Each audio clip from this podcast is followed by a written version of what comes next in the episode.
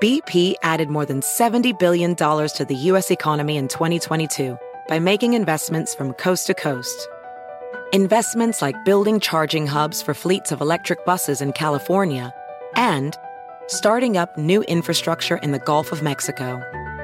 It's and, not or. See what doing both means for energy nationwide at bp.com slash investing in America. Hola, bienvenidos al podcast de NTN 24. Estas son cinco cosas que pasaron hoy.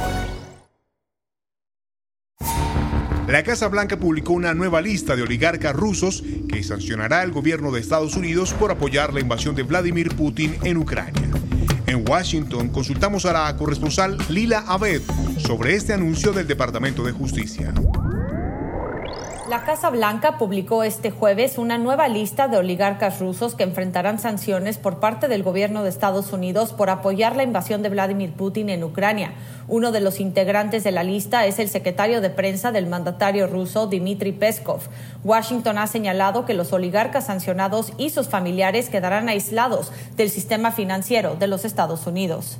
En un comunicado, la Casa Blanca informó que estos individuos se han enriquecido a expensas del pueblo ruso y algunos han elevado a sus familiares a posiciones de alto rango.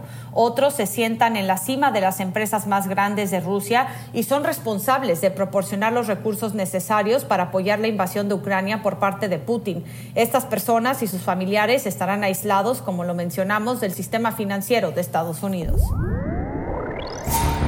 La invasión rusa de Ucrania ha alterado la Europa surgida de la Guerra Fría y la desintegración de la Unión Soviética. El viejo continente enfrenta hoy un periodo de inestabilidad no visto en décadas. ¿Cómo debe ser la respuesta y hasta dónde deben llegar las sanciones? Hablamos sobre el conflicto con el expresidente de España, Felipe González. Bueno, nos retrotrae a algo que no ocurría porque es una amenaza de expansión de una guerra desde hace 80 años. Y, naturalmente he vivido los momentos claves de la transformación de eso que durante el tiempo fue la Guerra Fría en una caída de la Unión Soviética, en la liberación de muchos pueblos que recuperaron su soberanía, pues naciones dentro del Pacto de Varsovia, y después una época que era una época, desde luego, para los países del oeste europeo basada en principios que permitieron salir de la patología de la guerra, de dos guerras mundiales.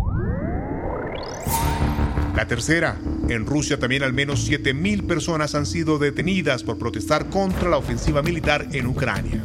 Putin, quien a pesar de controlar la narrativa interna con presiones a los medios, pareciera estar perdiendo el apoyo ciudadano a esta causa. ¿Cuán fuerte es el descontento? Lo cuenta desde Moscú Andrea Palaciano, periodista corresponsal de la agencia AFP en Moscú.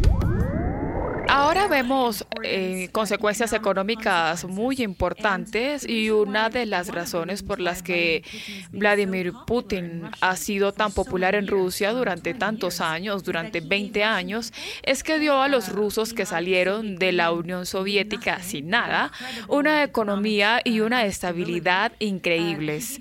Les dio estabilidad económica, les dio un nivel de vida decente, le dio a la clase media todo lo que ellos tienen en los países occidentales y hoy la gente está viviendo y hoy la gente está viendo que este trato que tenían con Vladimir Putin podría dejar de funcionar.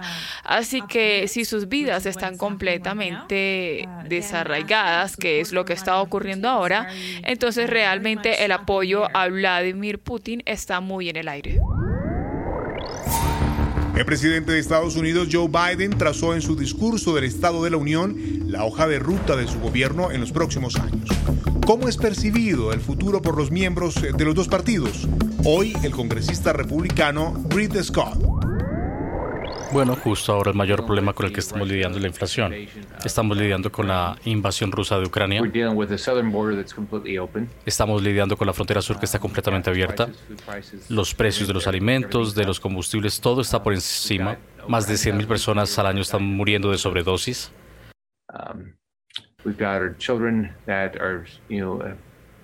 niños que son olvidados porque escuelas han cerrado por el COVID. Son los asuntos que estamos lidiando.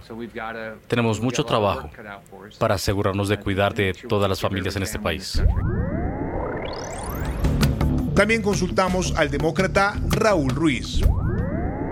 Como el presidente del caucus hispano en el Congreso, hemos hecho un gran esfuerzo para aprobar dos propuestas de leyes que afuera de la Cámara de Representantes que da un paso a la ciudadanía, a los Dreamers, los que tienen TPS, los jóvenes que, que han venido, los Dreamers, eh, de, de, joven a los Estados Unidos y también a los campesinos y sus familiares. Ah, también aprobamos la ley de rescate americano afuera de la Cámara de Representantes que, que da protecciones y permiso de trabajar con los derechos de trabajadores eh, eh, ah, y, estamos esperando que 10 republicanos senadores paren de, obstruir el paso y el progreso.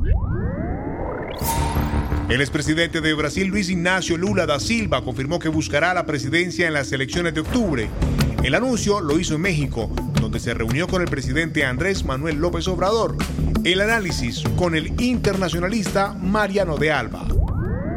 Y recordemos que, que estos viajes de Lula eh, pues ya tienen varios meses ocurriendo. También se reunió con, con Emmanuel Macron en Francia, quien, quien, lo recibió. También fue recibido eh, pues por, por altas autoridades de, la Unión Europea en Bruselas. Em, real, realmente eso, eso, eso está causando mucha mella, mucha molestia en, en Jair Bolsonaro, eh, que de alguna forma ha decidido em, pues tratar de, contrarrestar eso, eh, contrarrestar la impresión de que él es un líder aislado, sobre todo luego de que, de que el expresidente estadounidense Donald Trump salió del poder. Eh, y una de las formas en que lo hizo fue con su, con su visita reciente a Moscú, ¿no? que fue realmente un, eh, después de todo lo que ha ocurrido en la última semana, queda realmente como, como, como, como un error diplomático. Si te gustó este podcast, puedes buscar más de nuestro contenido en nuestra página web www.ntn24.com. En NTN24 tenemos una red de corresponsales en las Américas que nos permite tener acceso de primera mano a toda la información y hacer análisis sobre los eventos más importantes de la región. Qué gusto es estar con ustedes. Mi nombre es Hugo Vecino, en Twitter arroba Hugo Vecino. En el podcast de NTN24 te informamos y te acompañamos.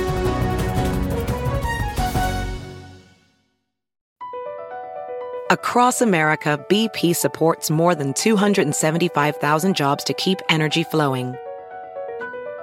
Jobs like building grid scale solar energy in Ohio and producing gas with fewer operational emissions in Texas. It's and, not or. See what doing both means for energy nationwide at bp.com slash investing in America. I'm Chris Hahn, the Aggressive Progressive. Check out a new episode of the Aggressive Progressive podcast every Tuesday. You know, the election is heating up just as the year is winding down. Stick with me. I'll tell you the truth as I see it. Download the Aggressive Progressive on Pandora or wherever you get your podcasts.